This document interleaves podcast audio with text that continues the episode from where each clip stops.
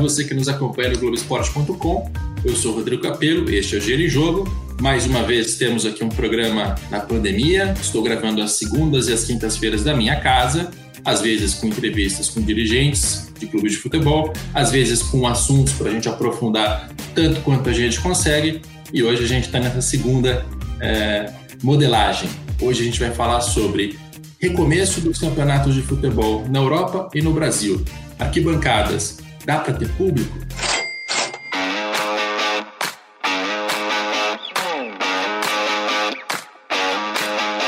Para debater este assunto, tenho dois convidados e eu vou apresentar primeiro o Nuno Correia, da Sports Alliance. Tudo bem, Nuno?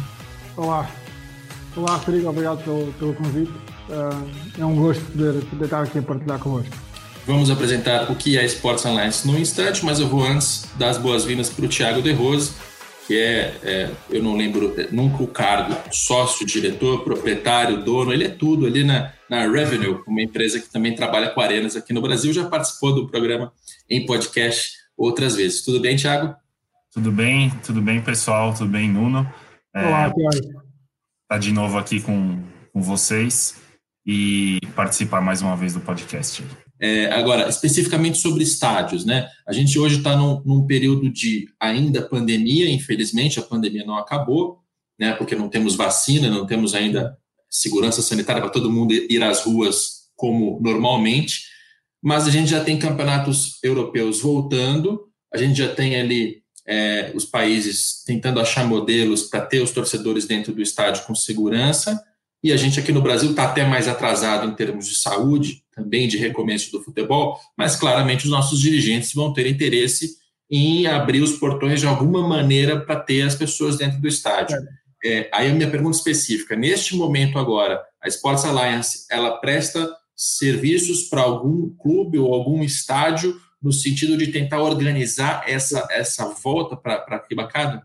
Sim, nós, nós começámos uh, este, o tema dos estádios, da otimização uh, dos assentos nos estádios, começou quando nós começámos, salvo erro, em 2004, o nosso primeiro projeto, uh, 2004 a 2006, e o Tiago disse que já sabe melhor do que eu a data, um, quando fizemos a migração do Highbury para, para o Emirates.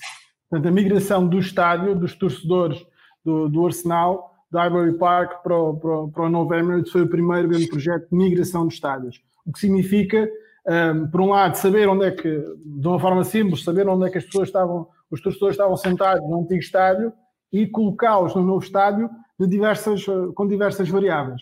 Portanto, todo este conhecimento de comportamento do, do estádio, se ele vem, se ele vem só, do torcedor no estádio, onde é que ele está, que tipo de assento é que tem ou, ou que tipo de direito tem a entrar no estádio, um, a forma como, como, ele, como ele consome o produto, se vem sozinho, se vem em grupo, se vem com a família, se vem com amigos, quando é que ele entra, quando é que sai, ou seja, todo um conjunto de variáveis leva-nos a ter uma, uma otimização que nós chamamos de data-driven. Portanto, fizemos ao longo destes últimos 12, 14 anos várias migrações, desde o, o espanhol de Barcelona, o Tottenham, o, Aston, o, Aston, o West Ham para, para, para Wembley, Uh, o último foi o do Tottenham, fizemos o Atlético Madrid, Bilbao, Espanhol Barcelona. Portanto, trabalhámos muitas vezes nesta lógica de utilizar esta informação para otimizar um, os torcedores dentro do estádio. Ao dia de hoje, com base nesta, em toda, toda esta problemática da pandemia e perceber, por um lado, um, de que forma é que nós vamos conseguir abrir as portas de um estádio. Esse é o primeiro ponto até qual o nível mínimo de ocupação em que é rentável abrir um estádio. Uh, 10, 15, 20, 30%, aquilo que nós temos, os dados, sobretudo aqui de, dos clubes europeus, estamos a falar de cerca de 20 a 30% mínimo dos mínimos. Um, quem é que tem o direito a assistir a essa partida? Onde é que se vai sentar? Um, e de que forma é que nós vamos gerir, em termos de operação, essa, essa, essa partida? Portanto, há aqui várias variáveis que são fundamentais e o que é que isso impacta em termos financeiros. Respondendo diretamente à pergunta, sim, já estamos, já, já estamos a trabalhar, começámos a trabalhar há hum, três meses atrás com, com o Futebol Clube Barcelona, porque vinha do projeto que estamos a fazer com eles já para a renovação do campeonato. Portanto, já estamos a trabalhar com eles há cerca de quatro anos neste projeto de renovação do campeonato, que vai ter um impacto enorme, e talvez seja o clube no mundo que vai mais ter esse impacto, porque 85% da ocupação do campeonato são sócios ou lugares anuais ou season tickets e, portanto, são pessoas que vão ter que mudar de lugar. Mas depois, rapidamente, um, fizemos várias provas de conceito no Newcastle, no PSV, e ao dia de hoje estamos, um, estamos já a trabalhar na Liga Belga, de uma forma centralizada. A Liga Belga uh, chamou para si, com os clubes, a gestão de todo este, este problema. Um? Porque, por um lado, tem centralizado todo o tema do, do ticketing, todo o tema da gestão de bilheteira, um, mas também tem centralizado aquilo que é a relação com, com, o torcedor, o FRM, que é o nosso, neste caso, mas podia ser outros qualquer. Esta relação, o conhecimento e a relação com o torcedor também está centralizada.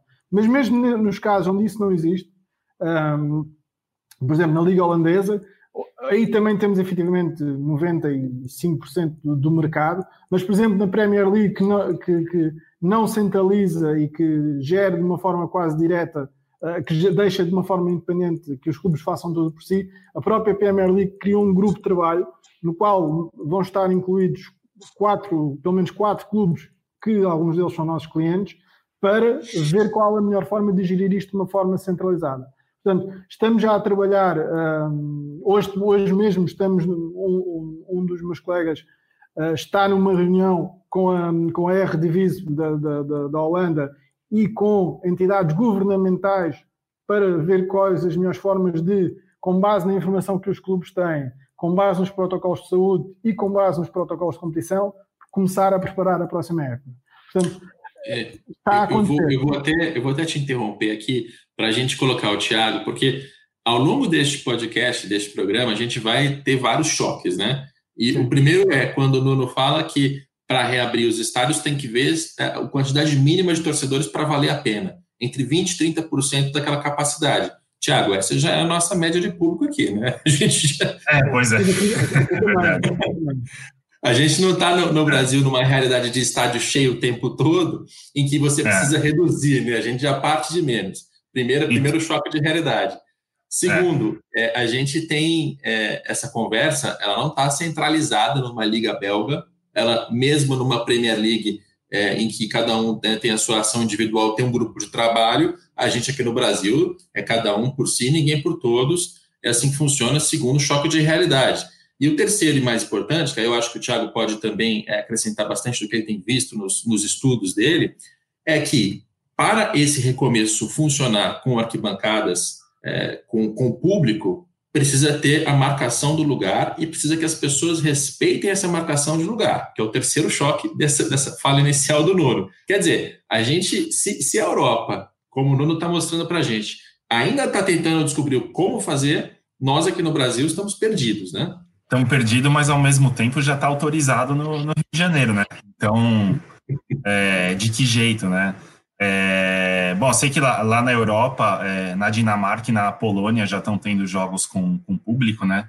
Com, com essa todo esse protocolo, distanciamento, marcação, tem até umas fotos que dá para ver na internet, os caras tudo cada um em um lugar assim, um longe do outro. É, enfim, mas aqui no Brasil é isso, a gente não, não tem uma luz no fim do túnel, né? A gente tem essa. O Campeonato Carioca, por enquanto, foi o único que voltou sem público, mas já tem essa sinalização para ter o público, né? Em, eu não lembro exatamente a data, mas é em, é em breve, né? É, com algumas diretrizes ali de 30% de capacidade, né?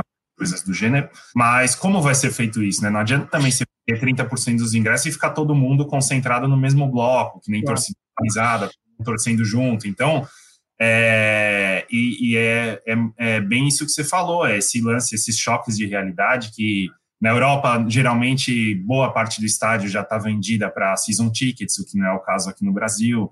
Então, você tem poucos casos aqui que a pessoa tem aquela cadeira dela, que ela vai todo o jogo. Ela compra o ingresso e, e vai, né, no, no assento que é, que é determinado. E, e, tem esse lance realmente do, do assento marcado, das pessoas. Tem alguns, alguns estádios, vamos falar dos novos, né? Do, dos mais em evidência, e alguns que as pessoas realmente costumam respeitar, tipo aqui em São Paulo, no, no Allianz e na Arena Corinthians, é, o pessoal costuma respeitar nos, nos setores centrais, né? Atrás do gol, onde fica onde são os ingressos mais baratos e onde ficam as torcidas organizadas, aí não tem jeito, o pessoal não, não respeita, fica todo mundo torcendo junto. Não é que não respeita, né? O pessoal tem o costume de assistir o jogo de pé, assistir junto, abraçado, pulando tal. É, a gente sabe que no Rio de Janeiro, é, no Maracanã, não existe esse, essa cultura do, do lugar marcado, do, de sentar exatamente onde está determinado. É, no Sul, no Rio Grande do Sul, Paraná, isso já, já é mais comum, é, até porque muitas cadeiras são de sócios lá na, na, Arena do Atlético Paranaense, a maioria das cadeiras do estádio já tem a plaquinha com o nome da pessoa, então já tem uma cultura mais, é, mais estabelecida. Já em Fortaleza o pessoal já não respeita, na Bahia o pessoal respeita quando é jogo lotado, quando é jogo vazio, cada um procura o melhor lugar para sentar.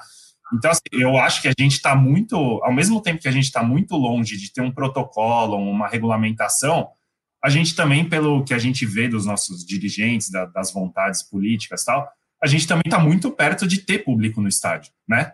É, não sei se você concorda, mas ao mesmo tempo que a gente está longe de ter uma condição de receber o público, a gente está perto do público, né?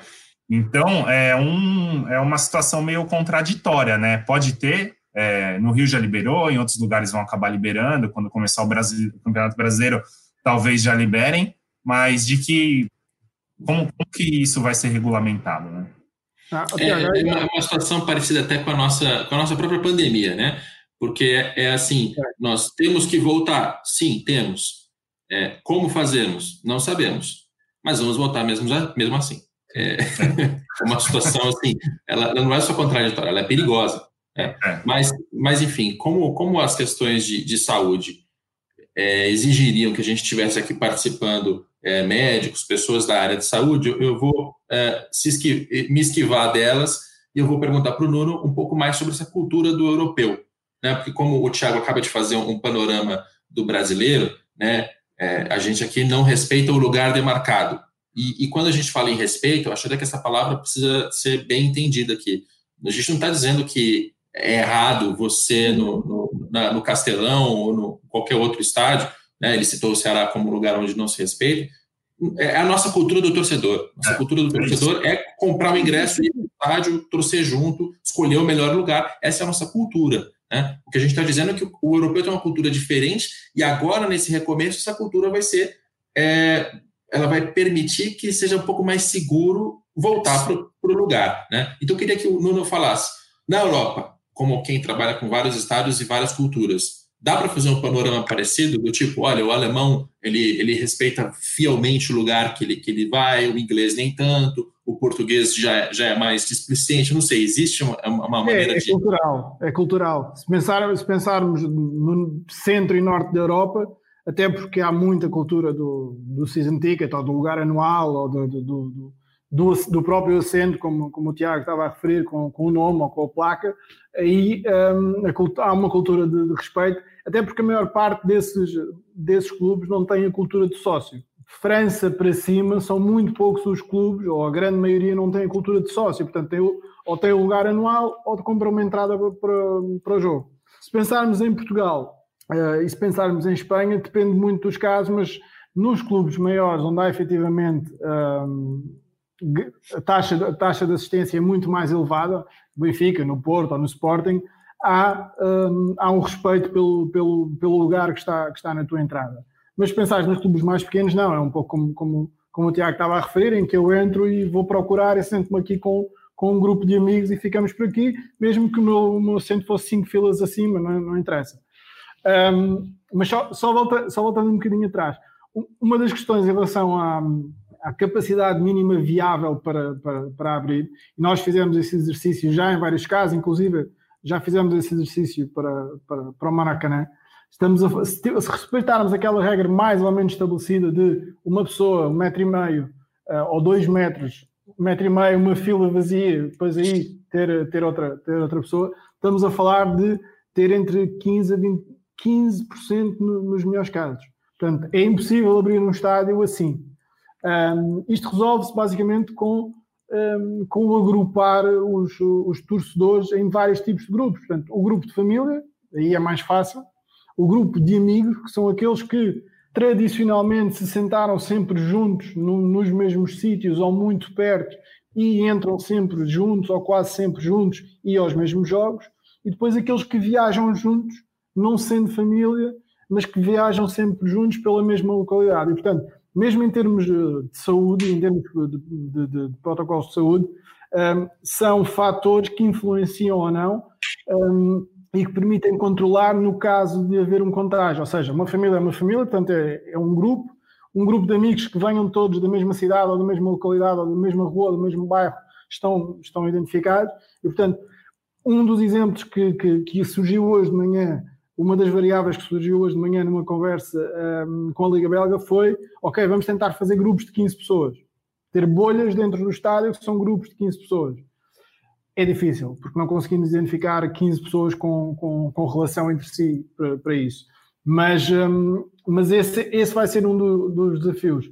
Agora, este tema de, de, de, de respeitar o lugar ou não levanta, levanta outra questão, que é, sobretudo no caso do Brasil, eu acho que vai ter que ser Estado a Estado um, tem muito a ver com, no caso de eu ter um assento meu, ter um lugar que é meu, uh, esse sentido de pertença daquele assento vai deixar de existir, neste, pelo menos nestes próximos tempos. Ou seja, independente, a primeira coisa é eu ter o direito a poder entrar naquela partida. Essa vai ser a primeira questão. Ou seja, vamos imaginar, e nós temos esse exercício feito, um, mais de 60% ou 70% dos clubes que jogaram a Série A o ano passado vão ter esse problema com, com 30% da ocupação, em relação ao número de sócios, sócios torcedores. Um, esse é o primeiro tema, é definir quem é que tem o direito a entrar naquele jogo, naquela partida, de uma forma justa e transparente para, para cada um deles. Depois comunicar de uma forma clara, gerir todo o tema de, de ticketing, ou seja, todo o tema de três dias antes ou dois dias antes eu garantir que tenho, imagina, os 5 mil, 10 mil, 20 mil lugares para, para aquela partida.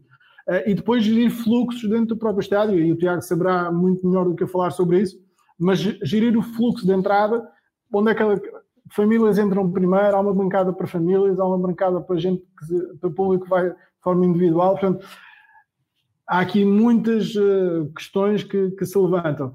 Nós, por exemplo, o caso português, estamos ligeiramente atrasados ao resto da Europa. Ainda nem sequer definimos o protocolo que vai existir para o próximo ano. Os clubes, muito poucos nos mostraram interesse. Já falámos com, com dois que definitivamente mostraram interesse. Já falei com clubes brasileiros que mostraram grande interesse uh, nisto. Um, e, portanto, achamos que de repente isto vai acelerar, porque independentemente dos temas políticos, e não, não, não, creio que não nos cabe a nós falar, falarmos sobre isso, alguns dirigentes, e a maior parte dos dirigentes, está sensível que, por um lado, é um tema de saúde. Um, claro que é melhor ter público, e quanto mais público eu conseguir ter dentro da partida, melhor é para, para, para a minha equipa, melhor é a sensação de jogar com, com público, melhor vai ser a potência para, para ter um melhor resultado desportivo. E nós vemos aqui em Portugal uh, o que está a acontecer nos resultados desportivos das equipas que previsivelmente iriam ganhar, mas que estão a jogar sem público, com equipas mais pequenas e isso nivela. E depois, para o próprio produto broadcast e para o próprio produto patrocinador, é fundamental que eu tenha público nos estádios, seja 20, 30, 40%, 50%. Uh, mas é fundamental que isso exista porque há marcas que pagaram para ter ativação no estádio, por exemplo, não pagaram para ter ativação na, na TV. E portanto, é um tema não só de saúde, mas é um tema de negócio no final do dia também. É, é, envolve patrocinadores. Eu vou até recapitular a classificação que você fez de tipos de torcedores, que eu achei bastante interessante e nos ajuda a entender ali pelo menos um meio para voltar. É, você tem famílias que vão ao estádio, você tem grupos de amigos locais e você tem é, gente que vem de fora, né, que vem em caravanas, excursões, gente que vem junta para assistir o jogo. Eu vou até pedir para o Tiago. Só para complementar, e tens aqueles individuais que se sentam habitualmente no mesmo sítio que tem Aqueles... um, um, grupo de amigos que são do estádio só. Aqueles amigos de estádio, né? O cara só se encontra no estádio, mas sabe que todo jogo eles vão estar tá, vão tá lá. Totalmente. Totalmente. Tiago, na, na, sua experiência, é, quem, quem, para quem não sabe ainda, o Tiago foi gerente de planejamento da Arena Corinthians durante um bom tempo e hoje na Revenue está em contato com vários estádios brasileiros. Na sua experiência, a gente teria aqui no Brasil uma classificação parecida? E se sim, quais são assim as quantidades? Né? É mais comum ter famílias? É mais comum ter turistas? É mais comum ter grupos de amigos? Eu acho que aqui, em geral, o mais comum é, é grupo de, grupos de amigos, né? E, e famílias também. É, mas grupos de amigos eu acho que é o mais normal aqui, até aquela galera que vai junto para o estádio, ou que, como o Bruno falou, se encontra lá. Então, o pessoal, nos estádios onde tem os, os assentos marcados, né, onde as pessoas têm seus assentos, normalmente são grupos de amigos que um compra a cadeira do lado do outro para a temporada inteira. Então, é no estádio que o cara vai se encontrar com o amigo dele, vai trocar uma ideia, vai atualizar o assunto, vai torcer para o time dele. Mas eu acho que varia muito aqui né, de clube para clube. Né? A gente não tem, na Europa é muito mais comum é, você ter a questão dos season tickets, então boa parte do estádio é vendida como season tickets. Aqui no Brasil, cada clube, na verdade, tem uma característica muito diferente.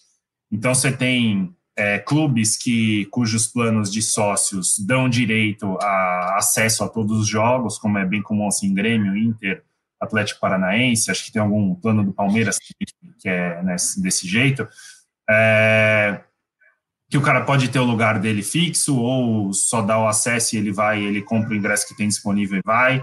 E aí você tem outros clubes que não têm esse tipo de, de recurso ou que tem só em um setor do estádio, como é o caso do Corinthians, que é só em um setor do estádio, que é uma cadeira anual, que o cara tem a plaquinha dele lá. Então é muito. É, é, a gente não tem uma unidade aqui, né? Assim como não tem uma liga, não tem uma união dos clubes, não tem esses grupos de trabalho que nem o, o Nuno comenta que estão fazendo lá na Europa, a gente não tem uma, um, uma unidade é, entre os próprios clubes e os estádios. Então, é, vai ser.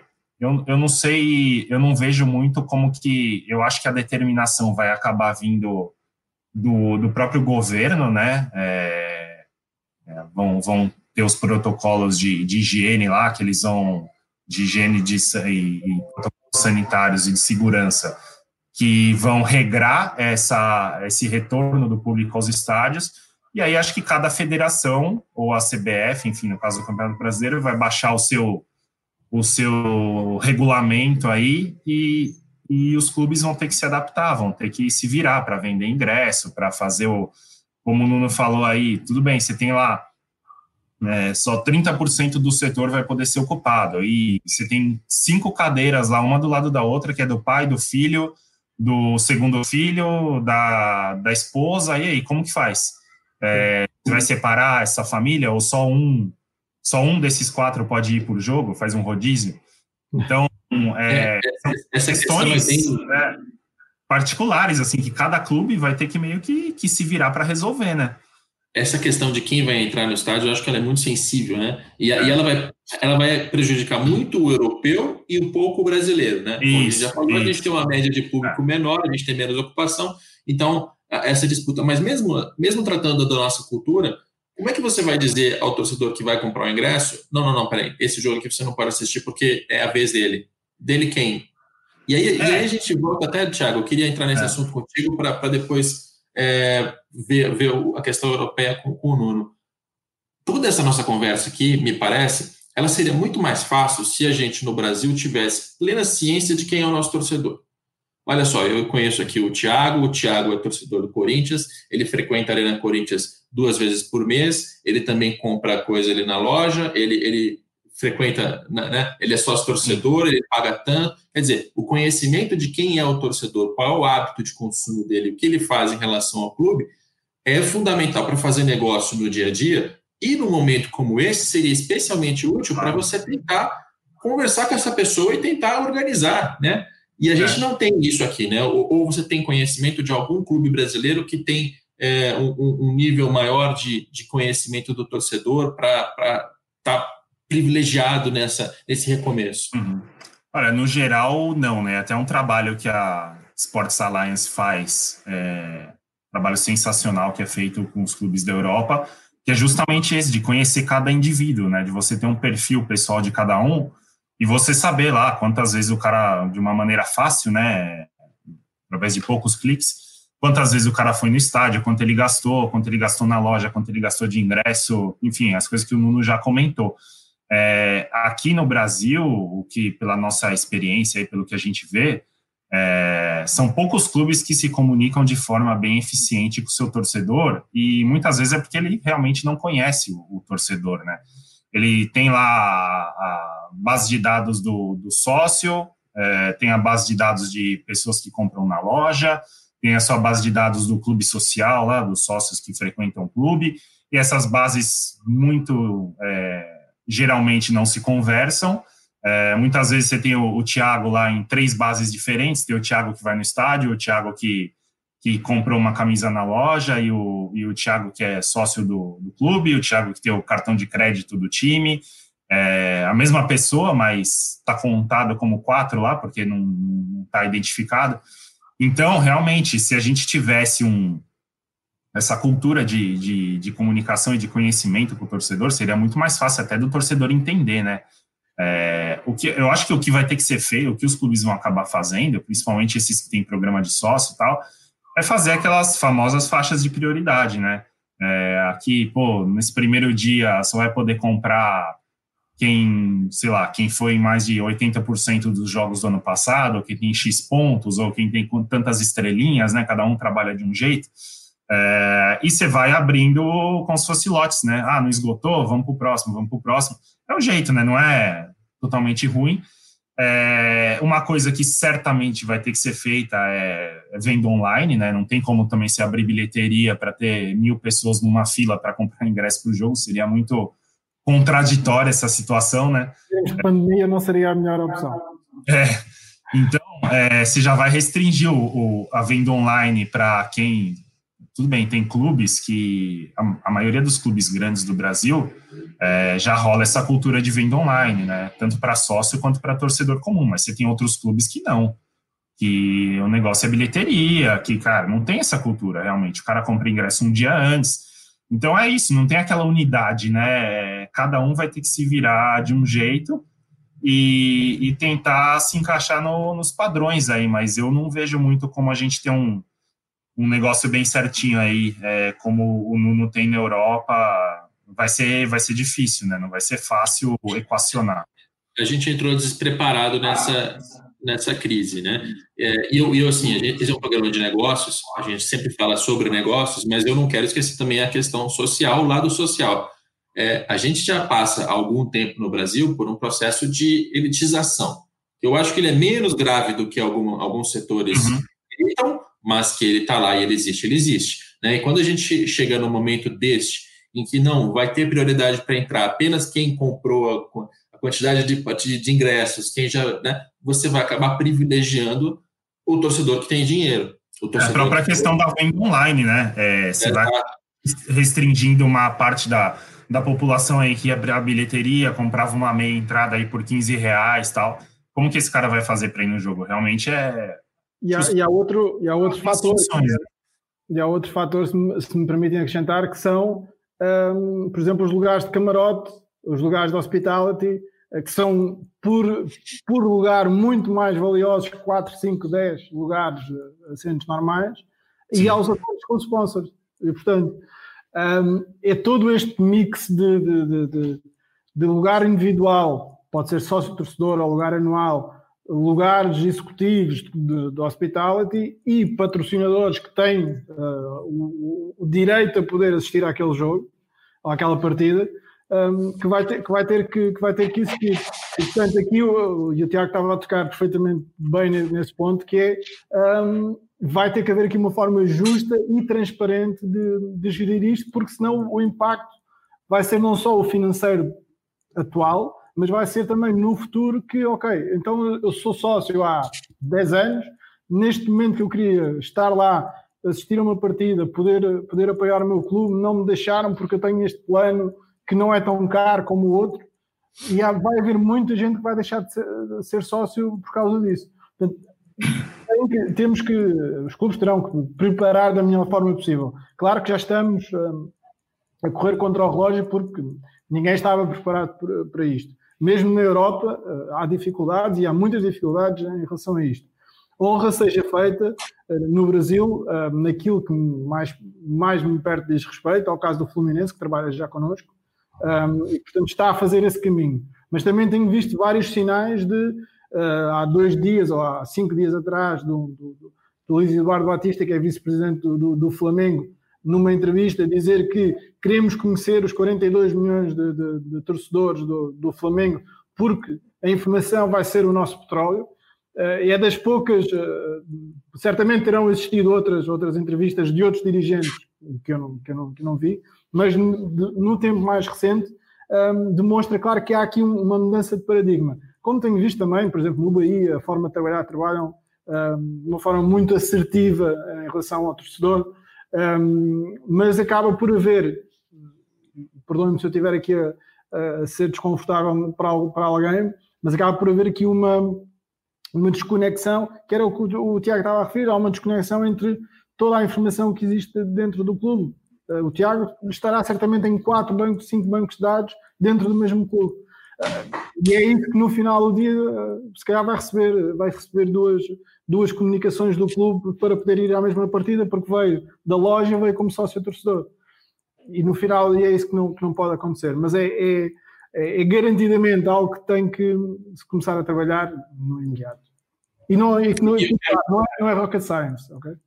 Eu quero, eu quero aprofundar essa questão contigo, Nuno, porque eu vou até recapitular o que o Thiago disse para o nosso ouvinte e espectador entender perfeitamente. O que acontece hoje? Você está no Corinthians, vou dar um exemplo hipotético, tá? Palmeiras, qualquer clube. Aí você tem uma, uma empresa que faz a operação da venda do ingresso. Você tem uma empresa que faz a operação da loja na internet. Você tem uma empresa que faz a operação das lojas físicas.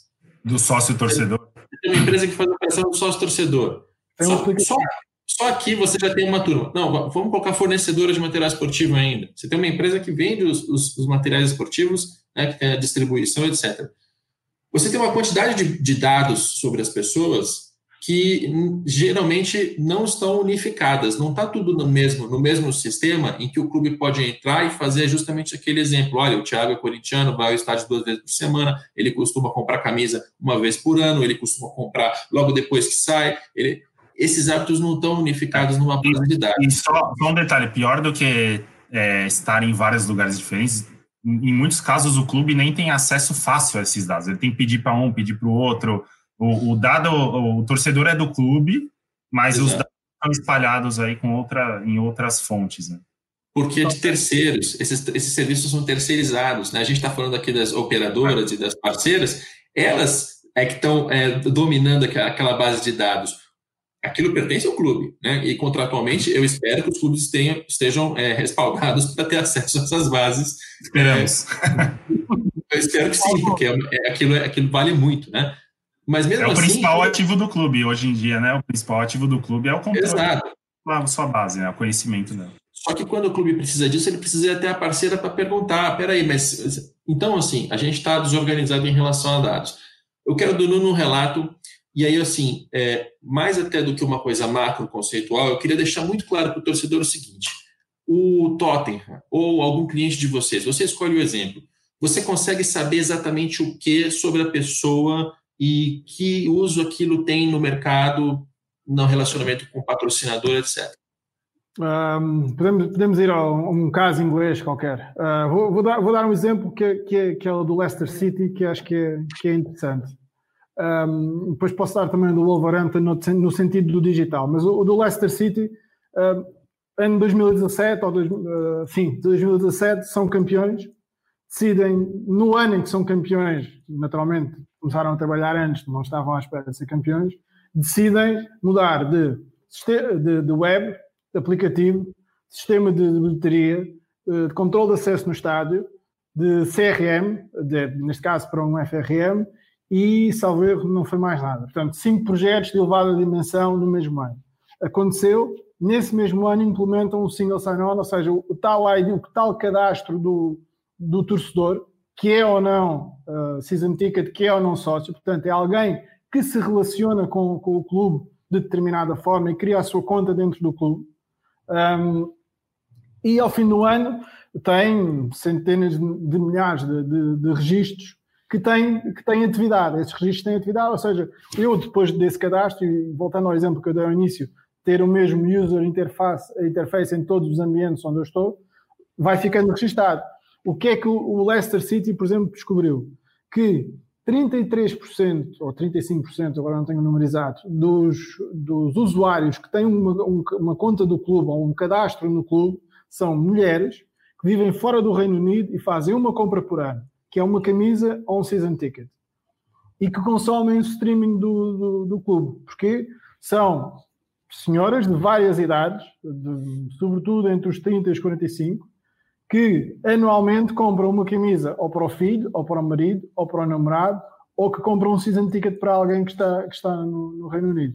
Portanto, isto foi um mercado que eles desconheciam completamente, um, um, segmento de mercado que eles não, não sabiam quem eram, não, não, não conheciam. Porque não tinham essa, esse, esse conhecimento dessa, dessas pessoas, porque não tinham interação física com, com o clube. Então, Nossa, deixa, deixa, eu ver se eu entendi. O, o Leicester descobriu, por meio dessa unificação de dados, que, que cerca de 30%, 33% daquele público que ele tem mapeado é de mulheres de 30 a 45 anos que moram fora do Reino Unido e que consomem uma vez uh, por ano ali. Um, que tem um, conta um ou seja, que, cadastra, que se cadastraram para ter o Leicester ID, vamos, vamos chamar assim, ou Leicester Account, por exemplo. Um, o, que, o que é um público é, impre, talvez imprevisto, né? Porque quando a gente pensa no torcedor do futebol, a gente pensa no homem de 20 a 35 anos, etc. Né? É muito estereotipado. E, e, o Leicester tem, tinha um público ali que já estava é, próximo dele, mas que ele só conseguiu perceber a presença né, dessas mulheres ah. mais velhas por meio desse trabalho.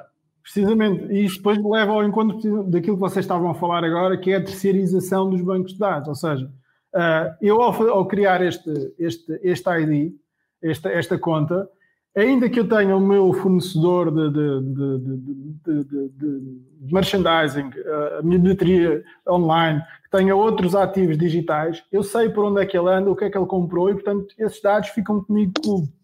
E eu consigo criar esses perfis altamente qualificados. Portanto, eu sei, posso ter perfis por, por, por valor, posso ter perfis por consumo de, de, de, de streamings, posso ter perfis por acesso, saber que há um grupo de pessoas que tradicionalmente chega 5 minutos em cima do, da hora do jogo e, portanto, para esses eu vou fazer uma campanha, olha, chega duas horas antes e vais consumir qualquer coisa neste, neste, neste restaurante ou neste pub perto do estádio ou, nesta, ou neste bar perto do estádio e tens aqui qualquer coisa patrocinado por esta marca. Portanto, eu posso ativar, tudo isto é possível de fazer. Um outro caso uh, mais, uh, mais global em termos de, de, negócio foi, por exemplo, com o Wolverhampton, um, que uh, trabalha connosco há 10 anos um, e no, nos últimos três decidiu que mudou completamente a estratégia de negócio. Mudaram de dono, sabe, há 4, 5 anos e, nos, e nos, há 3 anos decidiram nós temos que ter o digital como uma ferramenta de negócio e não como um lugar onde vamos colocar conteúdo e ter umas interações e, e, e, qualquer coisa do género.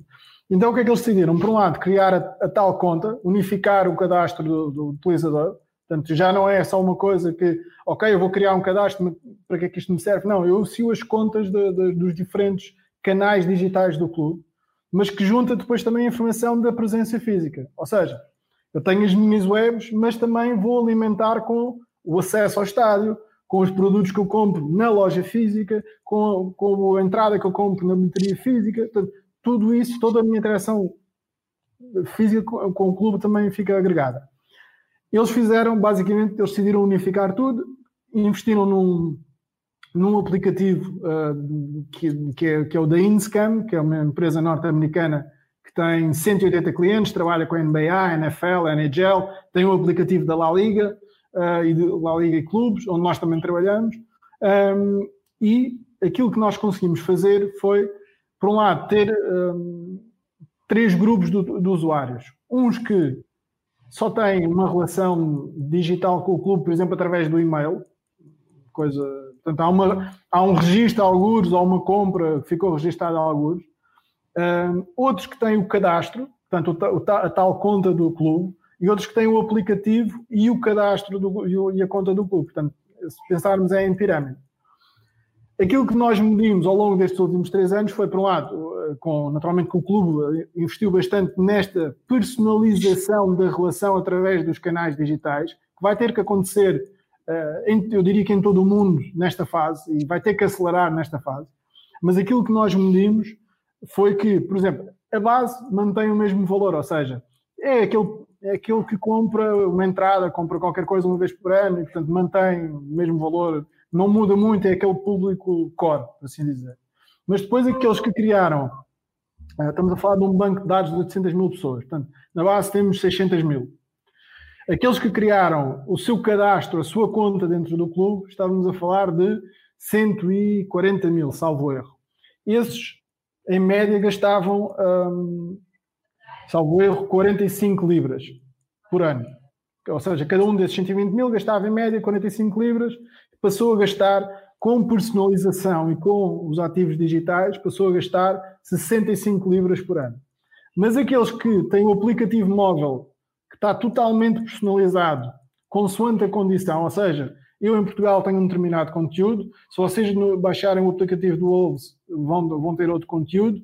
Se estivermos os dois aqui, mas eu tiver entrada, vocês, um de vocês não tiver entrada, o conteúdo é totalmente diferente. Portanto, o conteúdo também é personalizado com base na condição e a mensagem é personalizada com base na condição. Para além disso, o que é que se fez?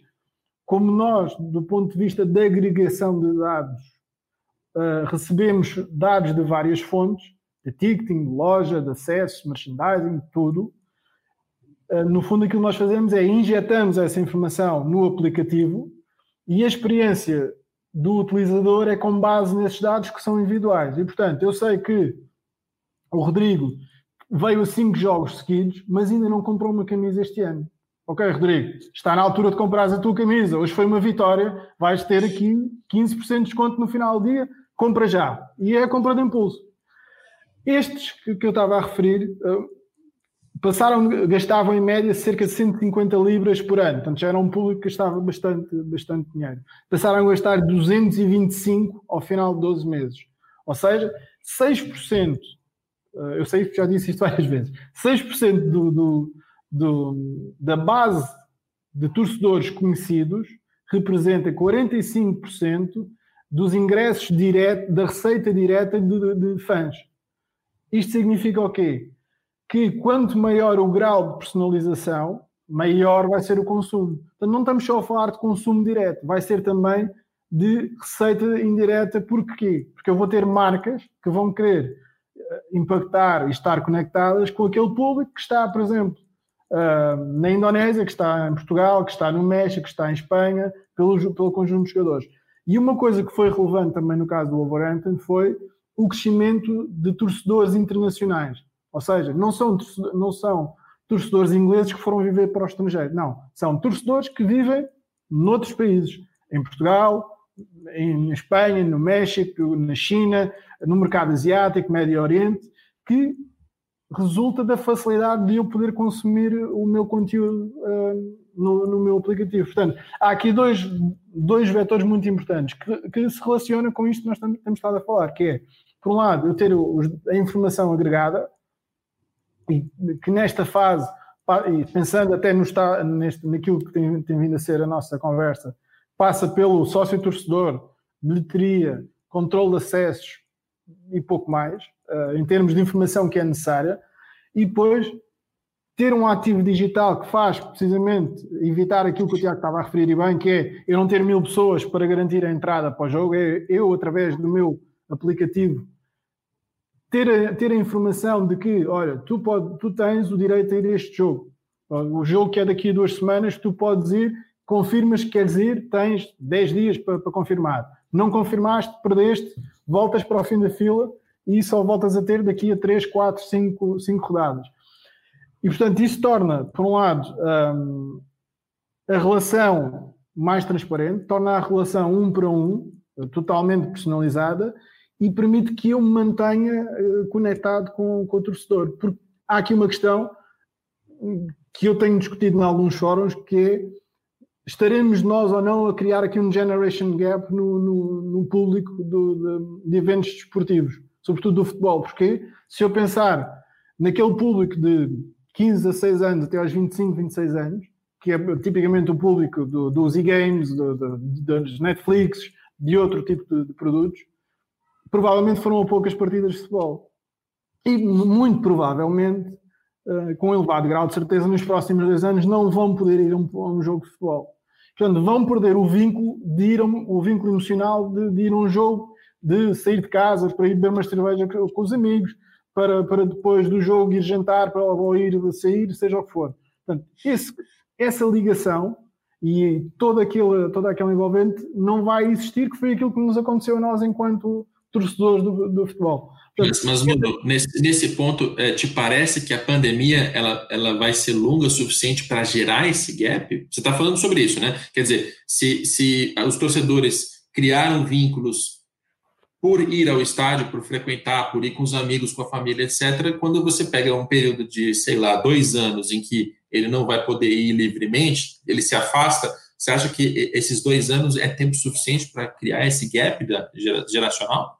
Eu acho que vai, que vai, vai acontecer, que vai haver aqui um, gap geracional, pode não ser, naturalmente não vai ser toda a geração, mas vai existir uma, uma grande parte, porque alguns vão com os pais, os pais provavelmente depois já estamos a falar aqui temas socioculturais também, mas não, ou que têm menos rendimento, ou, ou têm menos capacidade de ir, ou que não querem arriscar levar o filho para um lugar onde podem ser contaminados. Portanto, até haver a vacina e de estarmos todos uh, livres disto, ou até haver um medicamento, vai haver condições, condições para, para, para que isso possa existir, ou pelo menos uma perca do vínculo. Nem é tanto o generation, é o generation gap por um lado para a partida ao vivo, por outro lado, é o vínculo um, com, com aquele clube. E daí as ferramentas digitais uh, serem, serem, as ferramentas digitais um, personalizadas e personalizáveis. Uh, ou seja, uh, eu, é eu endereçar ao Rodrigo uma determinada oferta, ao Tiago outra e para mim vem outra. E não é eu fazer um push uh, que é igual para todos. E eu estou na Austrália às seis da manhã a assistir à partida do Flamengo, receber um, uma, uma, uma notificação não estou a dizer que foi isto, atenção, mas é eu dar o um exemplo. receber uma notificação de bebe agora a tua cerveja branca. Não, não é, atenção, não sei se isto aconteceu, acho que aconteceu porque o trabalho de quem, quem, quem lá está isto. Mas é estar a, partir, a assistir uma partida do outro lado do mundo uh, e receber uma notificação deste género. Portanto, as, as, próprias notificações têm que ser personalizadas. Isso nós já conseguimos fazer também. Portanto, há aqui este trabalho que não se faz de um dia para o outro, naturalmente. Tiago De Rosa, a gente está ouvindo aqui exemplos do Leicester e do Wolverhampton, que os nossos torcedores brasileiros, e eu já vi isso acontecer nas redes sociais, com toda a sua ignorância, subestimam, né? Porque eles não veem esses times sendo, sendo campeões com frequência. O Leicester até teve uma campanha brilhante que deu, deu relevância, mas o Wolverhampton, eu, eu, eu, uhum. eu sei que muitos torcedores brasileiros mal conhecem, mas a gente aqui é, trata clubes de médio e pequeno porte na Europa com uma ignorância, e quando a gente vai ouvir esse tipo de relato, dá uma inveja, né? Porque nem os nossos clubes mais avançados trabalham desse jeito. Sim, com certeza. É, o... uma coisa é dentro de campo, né? Você pode falar, ah, se o Wolverhampton viesse jogar o Campeonato Brasileiro, ia brigar para não cair, essas coisas que o pessoal fala mas não tem dúvida que em termos organizacionais e de gestão, né, é um, é um aí, aí, aí nós temos um gap, né, um, um management gap, né, é, é, mas é, um paralelo com o generation gap. É, é cultural com, dos países do sul da Europa, eu diria que é, é. para baixo, é isso que acontece. Porque realmente a gente está muito atrás em questão de gestão e dessa parte digital de conhecimento do torcedor, tal, o não falou números aí, a gente já também já já conversou em outros momentos que ele apresentou alguns cases aí da Sports Alliance que a gente sabe de, de clubes é, pequenos que têm em sua base de dados aí 200, 300, 150 mil torcedores registrados, que o cara conhece, sei lá, 15 informações de cada torcedor e consegue fazer toda essa personalização. Aqui, cara, você é até, é, um, é até uma discussão que acho que até vai além, que aqui a gente tem, aqui no Brasil a gente tem essa essa obsessão por rankings, né? Então, ah, o Flamengo tem 40, 50 milhões de torcedores, o Corinthians fala que tem 30, o Palmeiras tem 15, o São Paulo, sei lá, 18, o Vasco 16. E mas e aí, com quantos desses torcedores você você conhece, né? Você se relaciona, é, compram seu produto, vão no estádio, é, quantos geram é, receita para o clube, né? Então, é, acho que a gente tem que começar a sair um pouco dessa obsessão por, por ranking, porque quem tem a maior torcida e começar efetivamente a, a, a tirar alguma coisa desses torcedores. Não, tirar no bom sentido, lógico, não. Mas assim, fazer o torcedor querer se relacionar mais com o clube e, e comprar seus produtos, e ir no jogo, e enfim, e, e engajar na, nas redes sociais, né? É, até teve o, o, exemplo super recente aí da transmissão do jogo do Flamengo, né? Foi, deu, um, brutal. O pico de 2 milhões. Para mim, é, não, não, sou especialista na área, mas para mim, acho que o número mais interessante aí é que o Flamengo ganhou 365 mil novos inscritos no seu canal do YouTube. Né? Esses 365 mil caras, você sabe que com certeza são caras que querem consumir Flamengo. Não importa se o cara é flamenguista da, da Tijuca ou da, da, da do Leblon ou, ou, ou, da Bahia, ou se ele é um cara que mora, sei lá, no, na Austrália. No Peru ou na Austrália e o cara curte ver jogo do Flamengo. Se o cara se relaciona e consome o Flamengo, ele tem que ser tratado é, tão torcedor quanto o cara daqui do, do Rio de Janeiro. Então, acho que a gente questão mais ampla, né? Essa romper essa esse, esse estigma, esse, essa obsessão que a gente tem com, com a palavra torcedor, né? É, para ser realmente, sei lá, fã ou cara que curte o time, sei lá como quer chamar. Mas tem que trazer esse pessoal para dentro, né? Tem que conhecer. E o cara pode ser torcedor nesse, nesse âmbito, o cara pode curtir o Flamengo, pode curtir o Corinthians, pode curtir o Barcelona. Se ele comprar uma camisa do Flamengo, uma do Corinthians e uma do Barcelona, os três estão felizes. Né? E, e eu, vou até dizer, assim, eu, eu sei que a sua, a sua intenção é essa, porque essa é uma maneira de falar. Mas até quando a gente fala o cara que está assistindo o Flamengo em algum lugar, é, talvez seja uma senhora de 45 anos. Sim, do Leicester lá, como o Bruno falou. É. A pessoa, né? É a pessoa, não é o cara, é modo de dizer. É a pessoa. Pode ser uma, uma pessoa mais velha e, a gente não sabe quem é, e como a gente não sabe quem é, a gente até se acostuma a sim, chamar. Sim, sim. É. Não, o cara, né? O torcedor é um, é um, é um homem jovem. É, tá é isso aí. Né, você vê até o nosso jeito de falar aqui é, inconscientemente é, acaba sendo levado pela falta de informação de quem são os nossos torcedores. Eu Mas vou deixar. Deixa-me, Rodrigo, deixa-me só. Uh só para que isto fique claro, o exemplo que eu dei do Flamengo, do aplicativo na Austrália, foi. Eu sei que não aconteceu, não, não, não está totalmente fora, fora de questão. Foi que eu queria chamar a atenção é que temos que adequar a mensagem à pessoa e ao local onde é ela está e à hora. Ou seja, sei que isso não aconteceu, para que fique claro, nem que ninguém. Sim, sim. E, e que tem total conexão com a proposta desse programa, que era falar sobre o recomeço dos campeonatos e a maneira como as pessoas vão ao estádio porque a única, o único modo de, de tentar organizar isso seria conhecendo o torcedor, seria sabendo quem ele é. E como a gente aqui no Brasil não sabe, a gente vai fazer o que o Thiago já diagnosticou é, faz uns 30 minutos, que é vamos voltar sim, porque existe uma necessidade de gerar receita com bilheteria e com sócio torcedor, mas a gente vai voltar de uma maneira perigosa, é, improvisada, porque a gente não consegue saber muito bem quem é. Né? É, a gente vai, vai trabalhar como supermercados em que vamos fazer uma fila na frente. Não, depois que tem tal número, você não entra e espera sair. É. Vai ser uma coisa nessa linha, né? vai ser uma, uma coisa improvisada. Eu vou deixar um, um, um teaser para um programa que a gente vai fazer na semana que vem, porque o Thiago falou sobre quantidade de torcedores, né? 40 milhões de torcedores do Flamengo, 35 do Corinthians, né? esses números fantásticos. E o Bruno Maia, que é ex-vice-presidente de marketing do Vasco, está estudando muito sobre inovação e, e, e, comportamento do torcedor, escreveu um livro, a gente vai participar, vai fazer um programa com ele para tratar disso, porque Thiago, Thiago De Rosa tem toda a razão. A gente aqui no Brasil trata o torcedor assim como essa massa é, de, de, de, um percentual tirado de uma pesquisa do IBOP. Não, temos 200 milhões de habitantes, é, tal percentual é do, do, meu clube, então eu tenho tantos torcedores, daí, daí então essa é a informação que eu tenho para fazer negócio e é uma péssima informação, porque ela pode até servir como base, pode até dar um ranking legal para a imprensa divulgar, mas na hora de fazer é, negócio, de se relacionar com o torcedor, você precisaria saber quem é, e nem todo torcedor é igual, é, também, também fazendo a ressalva social de que você não precisa consumir para ser torcedor. Você é. Se você se identificar como torcedor, é o que basta, você é um torcedor. O que a gente está tentando delimitar aqui é que para você é, ter, ter para o clube fazer negócio, tirar mais dinheiro e ter mais dinheiro para comprar jogador e ganhar campeonato, ele precisa te conhecer melhor para te oferecer os produtos certos na hora certa, para você comprar por impulso, e, e, aí ele vai, vai fazer isso, isso ir para frente. É, Nuno, muito obrigado. Eu é que agradeço a oportunidade. Se tiver alguma consideração final sobre, sobre o assunto ou sobre algo que a gente não falou, fica à vontade.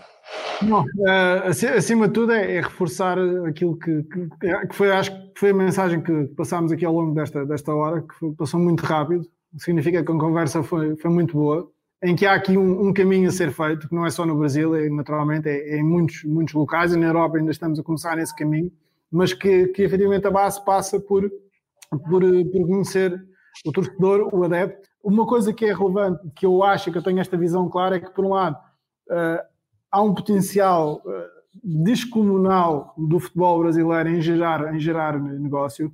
Há, se, se quisermos, uh, uma oportunidade não, não, é feio dizer a oportunidade gerada pela pandemia, mas há uma oportunidade de, por um lado, eh, saber fazermos este trabalho, por outro lado, fazemos a aceleração para, para o digital, e eu já nem estou a falar deste tema dos direitos de transmissão televisiva, que é uma oportunidade ainda maior, mas já nem quero entrar para aí, porque há, há, há gente com, com, muito mais know-how do que, eu, do que eu nesse sentido.